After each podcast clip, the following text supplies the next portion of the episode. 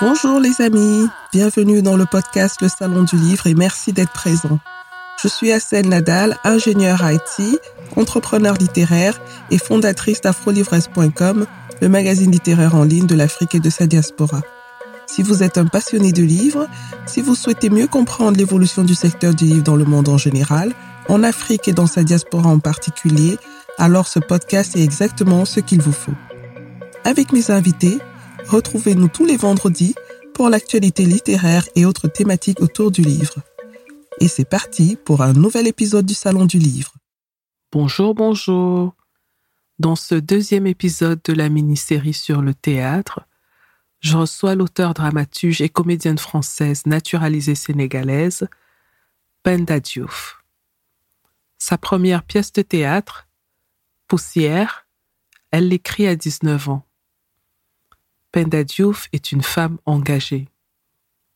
Elle écrit presque toujours sur des personnages féminins noirs. Son écriture théâtrale s'inspire non seulement de la poésie, mais aussi des causes qu'elle défend. C'est donc presque une évidence qu'elle crée en 2015 avec le metteur en scène Anthony Thibault, le label Jeune Texte en Liberté, un label qui œuvre pour une plus grande diversité dans l'écriture contemporaine et qui répère et accompagne des auteurs. Cet entretien avec Panda Diouf a été enregistré dans le cadre de la représentation fin 2020 à Berlin de sa pièce de théâtre la grande ours. Je vous souhaite une très agréable écoute.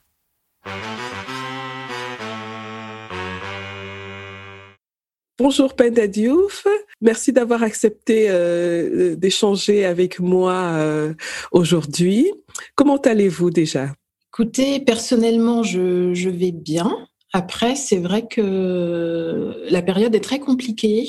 Euh, actuellement. Alors en France, en ce moment, il y a un couvre-feu dans euh, neuf métropoles. Donc couvre-feu qui commence à 21h et qui se termine à 6h du matin, ce qui fait qu'il y a beaucoup d'activités qui euh, sont mises en stand-by, qui sont reportées ou annulées, et notamment les activités, bah, tout ce qui concerne la culture. Et, de ce fait-là, c'est compliqué. Et puis comme on n'a aucune visibilité sur la suite et sur la, façon dont la pandémie va évoluer, etc., c'est vrai que on marche tous un peu, tous, tous et toutes à tâtons et euh, avec des difficultés à se projeter également. Et du coup, ça prend de l'énergie, beaucoup d'énergie. Et, euh, et voilà, donc ça va, mais en même temps, euh, il y a une, une, ambiance assez triste et assez morose, je trouve, euh, en France actuellement. Oui, je comprends très bien. Euh, nous allons revenir particulièrement sur cette question du Covid et puis des activités artistiques. Mais tout d'abord, j'aimerais savoir qui est Penda Diouf, où est-ce qu'elle est née, d'où elle vient? D'accord. Alors, je suis née à Dijon, en Bourgogne, en France. Euh, mon, père est d'origine sénégalaise et ma mère est d'origine ivoirienne. Alors j'ai jamais malheureusement euh, vécu sur le continent, mais j'essaie d'y aller assez régulièrement. Le Sénégal, j'y étais l'année dernière et puis la Côte d'Ivoire, c'était la dernière fois, un peu, ça date un peu, c'était en 2013 et j'espère pouvoir y retourner l'année prochaine. Euh, j'ai fait des études de lettres modernes et d'art du spectacle. Et ensuite, j'ai travaillé pendant quelques années dans un théâtre à Aubervilliers. Et ensuite, j'ai vraiment changé de, de voie puisque je suis devenue bibliothécaire et j'ai été directrice de quatre bibliothèques à Saint-Denis. Euh, jusqu'à l'année dernière, en fait, où j'ai posé une disponibilité pour me consacrer davantage à, à l'écriture et à mes projets artistiques. Et j'ai commencé l'écriture bah, il y a 20 ans, hein, j'ai 39 ans maintenant et j'ai commencé à 19 ans. Donc euh, j'ai commencé à écrire il y a une vingtaine d'années et j'ai commencé par écrire la poésie. Ensuite, je suis venue assez rapidement au, théâtre, qui est la forme euh, euh, que je, oui, que j'expérimente le plus actuellement. D'accord. Et alors, passer de la poésie au théâtre, est-ce que ça a été un grand changement pour vous? Est-ce que vous voyez une vraie différence entre l'écriture euh, de la poésie et l'écriture du théâtre? Euh, alors non, pour moi, il y a pas mal de passerelles et, euh, je crois avoir conservé pas mal de, choses de la poésie dans mon écriture théâtrale, notamment l'idée de, mélodie, de, rythmique et, et, de poétique également lorsque, lorsque j'écris des pièces. Alors bien sûr, après la question de la structure, elle, elle diffère lorsqu'on écrit de la poésie et, et, et du théâtre, mais mais, mais le, le, saut n'a pas été compliqué pour moi, il s'est fait de façon assez naturelle. C'est vrai que j'écrivais de la poésie, à un moment j'ai commencé à écrire des dialogues et je me suis dit que ça ressemblait à une pièce de théâtre. Et euh, petit à petit, je me suis dit que j'allais tirer le fil et effectivement, c'est devenu une pièce qui s'appelle Poussière. Et euh, je non, et puis je trouve que la, la peut-être que le théâtre correspond bien à deux, deux pan de ma personnalité, euh, à la fois euh, un aspect un peu euh, solitaire où, j'aime être dans l'introspection et penser mes projets et les écrire, et puis un autre temps un peu plus collectif où on partage à la fois avec une équipe artistique, mais aussi avec le public, et, et je trouve ça intéressant en fait de pouvoir combiner ces deux, ces deux, ces deux, ces deux biais-là. Et ce que j'aime aussi dans le théâtre, c'est que ce n'est pas une forme figée. Mmh qu'on écrit un texte, mais que le texte, c'est comme une partition de musique et que cette partition-là, elle va changer, elle va évoluer, elle va, elle va, elle va se trouver d'autres sens en fait euh, en fonction de bah, des personnes qui vont se l'approprier, du metteur ou de la metteuse en scène, des comédiens et de l'énergie aussi de la salle. Ça, joue énormément la, présence ou non du, public dans la salle. Est-ce qu'il vous est déjà arrivé euh, de regarder la pièce que vous avez écrite et d'être surprise et de découvrir des choses que vous n'aviez pas tout de suite euh, remarquées en écrivant? Mais oui, oui, oui, et, je trouve que c'est très plaisant en tant qu'autrice de, pouvoir être surprise par son propre texte et de voir que quelqu'un a, mis l'accent, ou en tout cas c'est euh, euh, oui, a mis l'accent en fait sur des, sujets ou sur, sur des, choses qui étaient en creux, en implicite dans le texte, dont on n'avait pas forcément conscience, conscience et qui ressortent vraiment de façon flagrante pendant la représentation ou la lecture. Ça, c'est quelque chose que j'aime, euh, que j'apprécie en fait. Voilà. Mm-hmm. Et quels sont les sujets que vous aimez explorer dans votre écriture? Qu'est-ce qui vous, euh, comment dire, qu'est-ce qui satisfait le plus votre votre talent créatif? Alors moi, j'aime beaucoup. Euh, euh, je, je, travaille beaucoup sur les questions d'identité, je pense. Euh, que ça soit l'identité raciale, euh, que ça soit le, les origines liées à la classe sociale, euh, au genre, euh, l'orientation sexuelle aussi de plus en plus. ce que j'aime aussi énormément, c'est laisser la place à l'onirisme et au rêve dans mes, dans mes textes et qu'il y ait aussi un, rapport au, réalisme magique, j'ai envie de dire, et à des traditions qu'on peut avoir notamment en Afrique de l'Ouest, dans des religions traditionnelles par exemple, et que, qui ont été perdues ou qui ont existé en Europe, mais qui ont été petit à petit mises un peu mise de côté par, euh, bah, par l'apparition des, des, religions euh, monothéistes. Et, euh, et, et j'aime bien faire référence aussi à ce, à ce type de, de, de croyances-là et, et, et, à la, et laisser la place à l'imaginaire en tout cas. D'accord. Alors, vous avez euh, une représentation de votre pièce La Grande Ours à Berlin, je crois que c'était le 9 octobre. Euh, et euh, est-ce que vous pouvez nous dire de quoi cette pièce parle?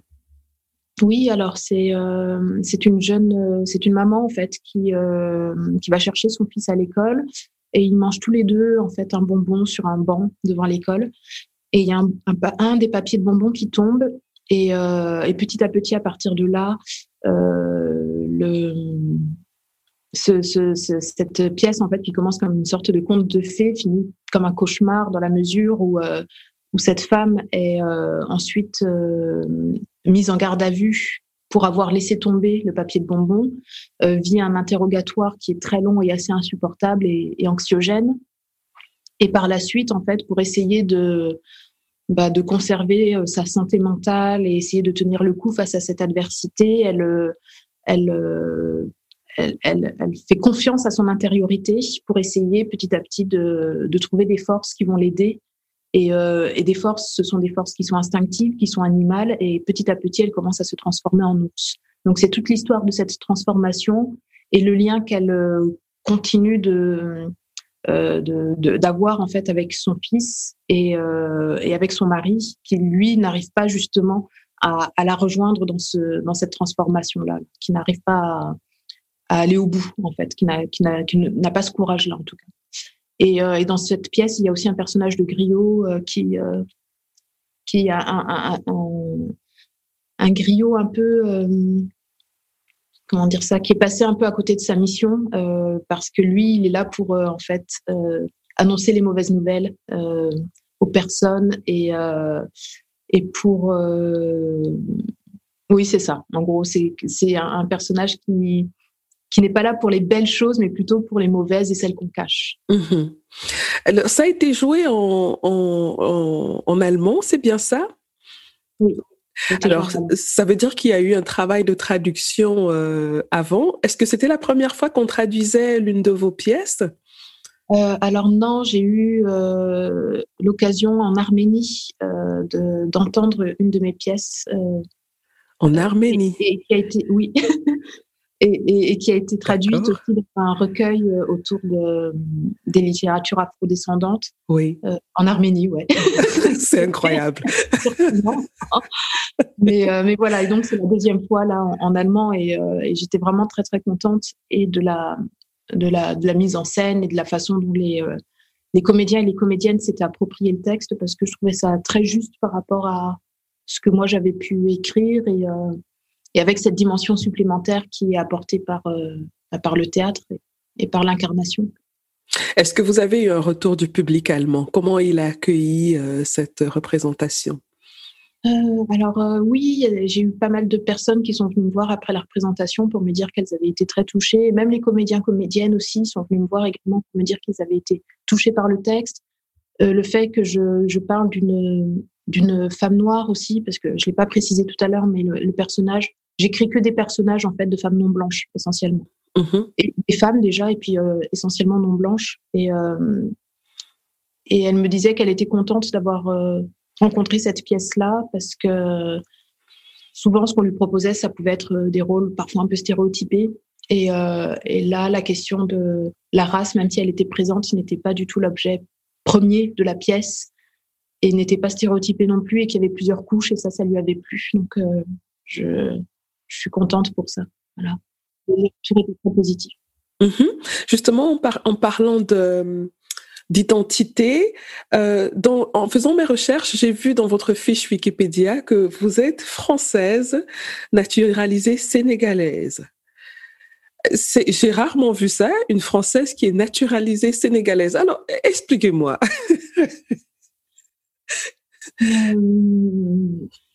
ben, C'était une façon, je pense, pour moi de me rapprocher du continent et, euh, de, ma culture d'origine, d'une de mes cultures d'origine.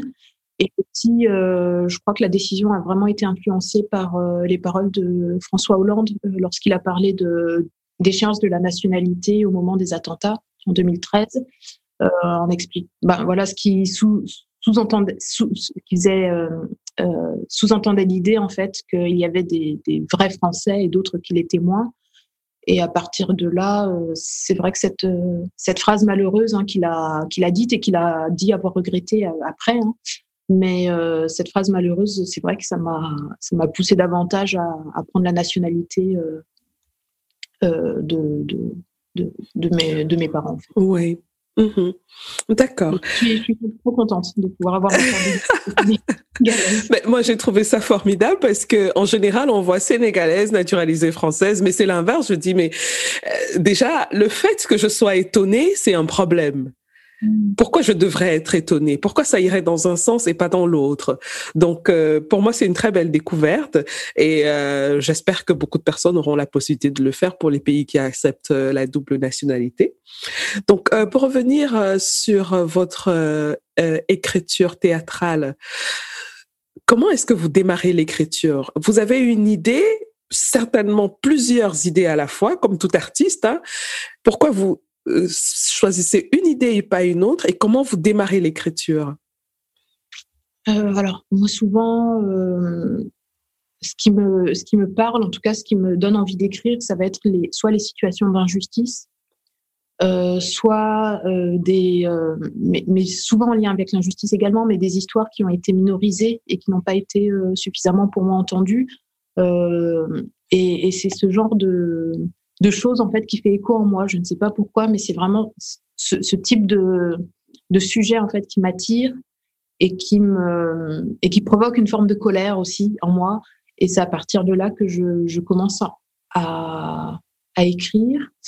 Euh, je vais avoir par exemple une idée, une idée conductrice, par exemple pour euh, la Grande Ours à, la, à jeunesse de, l'histoire du projet, c'était euh, un, article que j'avais lu sur des caméras de vidéosurveillance euh, en Angleterre qui allaient être euh, euh inaugurées et qui allaient être inaugurées par la présence d'enfants de, classe de sixième qui allaient regarder les caméras et c'était des caméras qui, par, qui parlaient. En tout cas, la personne qui était derrière la caméra pouvait interagir avec le monde et donc, les enfants pouvaient euh, intervenir en disant Ah, tiens, toi, tu as fait tomber euh, ton paquet de cigarettes, toi, tu as fait ci, ça, c'est pas bien, il faut le ramasser.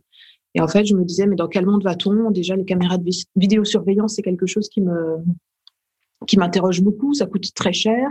Euh, L'utilité n'est pas euh, reste encore à prouver et surtout, j'ai l'impression qu'à terme, c'est aussi une façon de contrôler ce que font les gens et de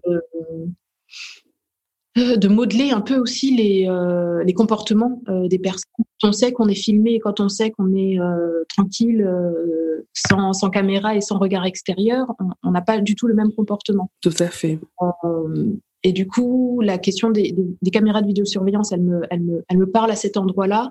Et je m'étais dit que cette femme, parce que j'étais partie sur l'idée d'une femme déjà, une femme qui serait surveillée 7 jours sur 7 et 24 heures sur 24 par ses voisins. Voilà. Donc l'idée de départ, elle était là. Donc je suis partie des caméras de vidéosurveillance à Londres et, finalement, ben, après, c'est un, mélange entre des choses qui me tiennent à cœur, d'autres sujets, euh, euh, des choses qui peuvent me traverser aussi dans mon quotidien ou, euh, dans mon présent, qui font que bah, l'alchimie se fait. Puis à partir du moment où j'ai le fil, après, c'est beaucoup plus facile euh, d'avoir euh, la construction narrative, d'avoir les personnages et de trouver leur langue aussi, leur façon de parler. Mhm. Alors, une fois que vous avez euh, terminé l'écriture, quelle est la prochaine étape? Comment ça se passe dans le milieu du théâtre? Parce que je le connais très peu. comment est-ce qu'on procède? C'est compliqué. très long parce que moi, ma, ma difficulté entre guillemets, c'est que je suis autrice seulement. Il y a beaucoup d'auteurs qui sont également metteur ou metteuse en scène. Euh, c'est pas mon cas. Euh, du coup, en étant simplement autrice, euh, ce que je peux faire, c'est envoyer mon texte à des metteurs et metteuses en scène que j'aime bien et voir si, euh, éventuellement, dans leur calendrier très très chargé, oui. ils auront envie de monter mon texte. Mais souvent, les productions de, de, de textes de théâtre, c'est très long.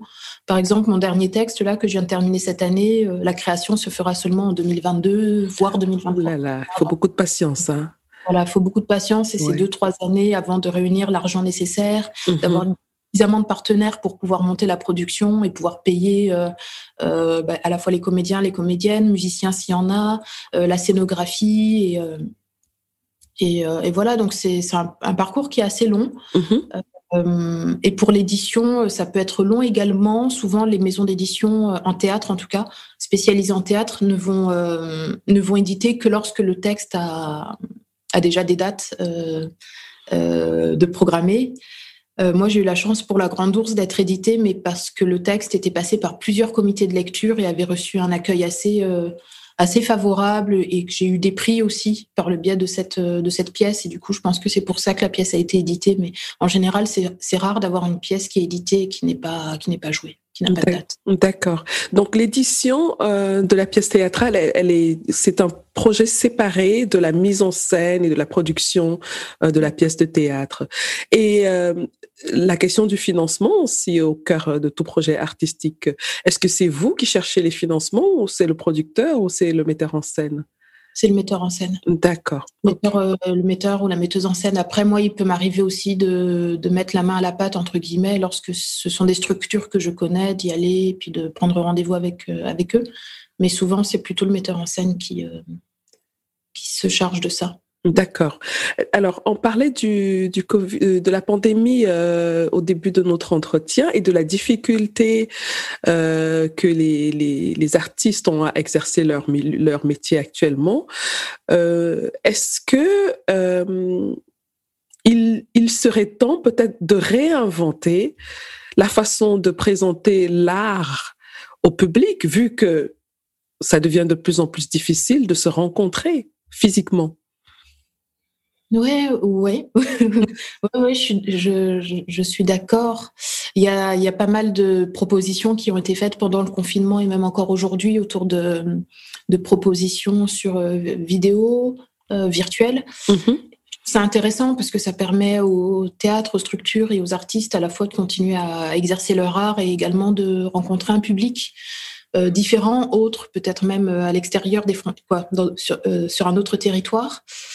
Oh, mais euh, malgré tout, ça reste du spectacle vivant où oui. on a envie euh, de. Enfin, moi, je me rends compte là le que le public. moment, Oui.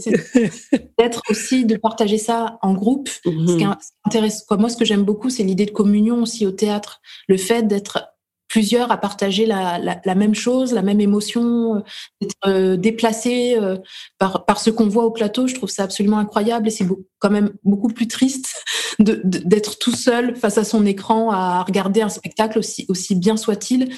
Et euh, du coup, euh, oui, il y a certainement des choses à, à créer, à travailler euh, pour, pour continuer à exercer. Euh, je pense aussi qu'il faudrait que les politiques soient, soient, soient aient, aient vraiment à cœur en fait de défendre le secteur culturel et les artistes pour que ça puisse fonctionner. Mhm. Et euh, donc, quels sont vos prochains projets? Donc, vous avez parlé de cette pièce qui sera produite en 2022. Oui. Comment ça Vous avez déjà un titre? Oui, oui. Elle s'appelle Noir comme l'or. Et euh, en fait, c'était euh, c'est une pièce que j'ai écrite lorsque j'étais en résidence dans le bassin minier, euh, une scène nationale qui s'appelle Los Angoel. Et, et du coup, j'ai écrit sur un, une famille en fait pendant la période euh, 1930 à, à 1980 à peu près, avec un père qui était d'origine marocaine et qui a été expulsé après des grèves qui ont eu lieu en 1948 en France et qui ont été réprimées dans le sang où l'État a envoyé des chars et des blindés en fait pour bah, pour tuer les grévistes en fait. Donc j'avais envie que ce soit le point de départ de cette histoire et, euh, et du coup la femme de ce de ce mineur gréviste est partie, elle a, disparu et a vécu euh, en ermite dans la forêt pendant 35 ans. Et leur fille euh, euh, a, grandi du coup sans ses parents, mais en s'inspirant en fait de du militantisme de son père et en et en essayant de suivre en fait de loin, par procuration, mais tous les grands mouvements euh, décoloniaux euh, qui a pu avoir et qui ont pu secouer le monde dans les années 60 et, euh, et 70. Donc euh, c'est une pièce qui s'appelle Noir comme l'or et le titre il fait vraiment référence aussi à bah, à la fois au charbon, hein, à Oui. l'histoire de à l'histoire minière, mais aussi parce que je j'ai terminé de l'écrire au moment où George Floyd est décédé, donc c'était aussi un, un un titre hommage en fait à, aux, personnes euh, afrodescendantes noires et à la peau noire qui euh, méritent d'être euh, traitées comme de l'or en fait. Voilà. Mhm. Et c'est inspiré de faits réels cette pièce? Euh, alors la grève de 1947-48, oui, a vraiment euh, eu lieu. Euh, il y a effectivement des mineurs qui ont été renvoyés chez eux, donc les mineurs coloniaux, tunisiens, marocains, etc., qui étaient venus pendant la Seconde Guerre mondiale pour euh, bah, parce que tous les Français étaient partis à la guerre. Donc euh, la France a fait appel à pas mal de de, de, de, de ouais, d'employés euh, coloniaux en fait pour venir travailler dans les mines à ce moment-là. Et c'est là qu'ils ont été renvoyés dans leur pays. Euh, Manu Militari, encore en 48 heures, ils avaient 48 heures pour quitter le territoire. Oui. Donc ça, c'est réel et tout le reste, c'est de la fiction. Et si on veut vous contacter, et si on veut suivre votre actualité, où est-ce qu'on vous trouve? J'ai pas de site. non, mais euh... il y a beaucoup d'artistes qui n'ont pas de site. Je dis, mais c'est dommage. C'est dommage parce que c'est là où on devait voir toute votre produ production. Euh... Ben oui. C'est vrai. Alors, j'ai un festival de théâtre que je co-organise avec un metteur en scène qui s'appelle Anthony Thibault. Ça s'appelle Jeune Texte en Liberté. Mm -hmm. euh, donc, sur le site jeunetexteenliberté.fr, vous pouvez retrouver mes coordonnées si vous avez besoin de me joindre. D'accord. Je suis pas trop fort, mais il y a mes coordonnées dessus. il y a mon mail et il y a mon numéro de téléphone. C'est déjà pas mal. Sinon, bah, sur mon Facebook, euh, où je m'appelle Pendanzi, NZI. Sinon, sur Instagram, c'est Pendanzi aussi. OK. Voilà. Très bien. Euh, alors, moi, je pose toujours une question à la fin des entretiens euh, pour inspirer ceux qui nous écoutent et qui aimeraient euh, démarrer un projet dans le domaine de l'invité. Donc, si je vous demandais un conseil à une jeune fille ou un jeune garçon, ou même pourquoi pas à des adultes hein, qui veulent commencer dans l'écriture du théâtre, qu'est-ce que ce serait? Euh, Peut-être de, de se faire confiance, mmh de se sentir légitime et de produire, de faire. Voilà, quels que soient les retours euh, qui peuvent être euh, entendus par la suite, etc., mais de, continuer à produire. À partir du moment où c'est quelque chose qui vous tient, euh, je pense qu'il faut aller au bout. Donc, se faire confiance, se sentir légitime et, produire. Alors, quand vous dites se sentir légitime, qu'est-ce que ça signifie exactement? Est-ce que ça veut dire que ce n'est pas important si on a fait des études dans le domaine ou si on est expert? Je veux dire, il suffit pas qu'il suffit juste, parce que c'est du travail quand même, mais euh, il faut partir de sa passion, de son inspiration. C'est bien ce que ça veut dire? Oui, en fait, euh, parce que la question de la légitimité, lorsqu'on est dans un cadre qu'on ne connaît pas forcément, ou, voilà, on se, la pose, on se la pose. Et je pense que c'est une bonne chose de se la poser, mais euh, il ne faut pas que ça inhibe. Euh, il faut pas que ça bloque et euh, il faut pas que ça, ça empêche en fait de bah d'aller au bout de son projet ou voilà y a, on peut aussi apprendre sur le tas. Moi je je, je n'étais pas je viens pas d'une famille d'artistes. Mes parents mhm. sont pas du tout artistes. Je viens pas je, je ne connaissais personne dans ce milieu là euh, et je et, et, la question de la légitimité je l'ai je l'ai longtemps euh, portée en moi également je pense que je la porte encore aujourd'hui, mais, euh, mais, mais, mais il faut vraiment, je pense que c'est important en tout cas de la, de la circonscrire dans un petit coin, de se dire, ok, il y a cette question-là, mais je la réglerai après, là j'ai des choses à faire qui sont plus importantes. Et c'est de mhm. dire ce que j'ai à dire. Et quelles ont été les astuces pour euh, diminuer ce, ce sentiment d'illégitimité dans votre parcours? Alors, moi, ce qui m'a aidé, c'est que j'ai eu des retours positifs de structure et que même si ça a duré très longtemps, j'ai eu euh, ma, première pièce que j'ai écrite à 19 ans, j'ai eu des, des, retours assez bons. J'ai eu une bourse d'écriture, euh, j'ai eu des sélections dans deux théâtres nationaux, donc ça, ça m'a aidé en termes de légitimité.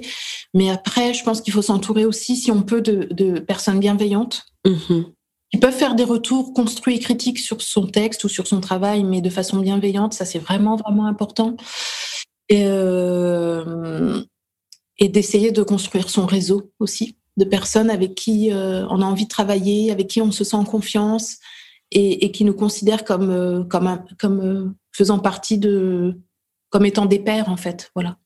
Je pense que ça c'est des choses qui peuvent aider à à, tenir le coup lorsqu'il y a des périodes un peu plus difficiles ou un peu plus creuses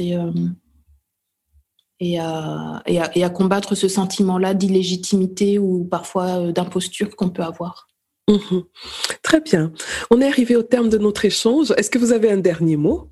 Euh, Non, juste merci. Ben, c'est moi qui, qui, qui, dis merci euh, pour cet échange euh, très agréable, très intéressant. Merci beaucoup et au plaisir de se rencontrer un jour. Merci. Au revoir. Voilà les amis, c'est terminé pour aujourd'hui. Merci d'avoir écouté jusqu'au bout. Si vous avez aimé cet épisode, je vous serais vraiment reconnaissante de vous abonner au podcast pour être notifié de la publication des prochains épisodes. Vous pouvez aussi partager l'épisode, y laisser un commentaire ou le noter avec 5 étoiles. Vous pouvez poser vos questions par WhatsApp en envoyant un message au numéro plus 237 6 80 81 54 24. À bientôt les amis.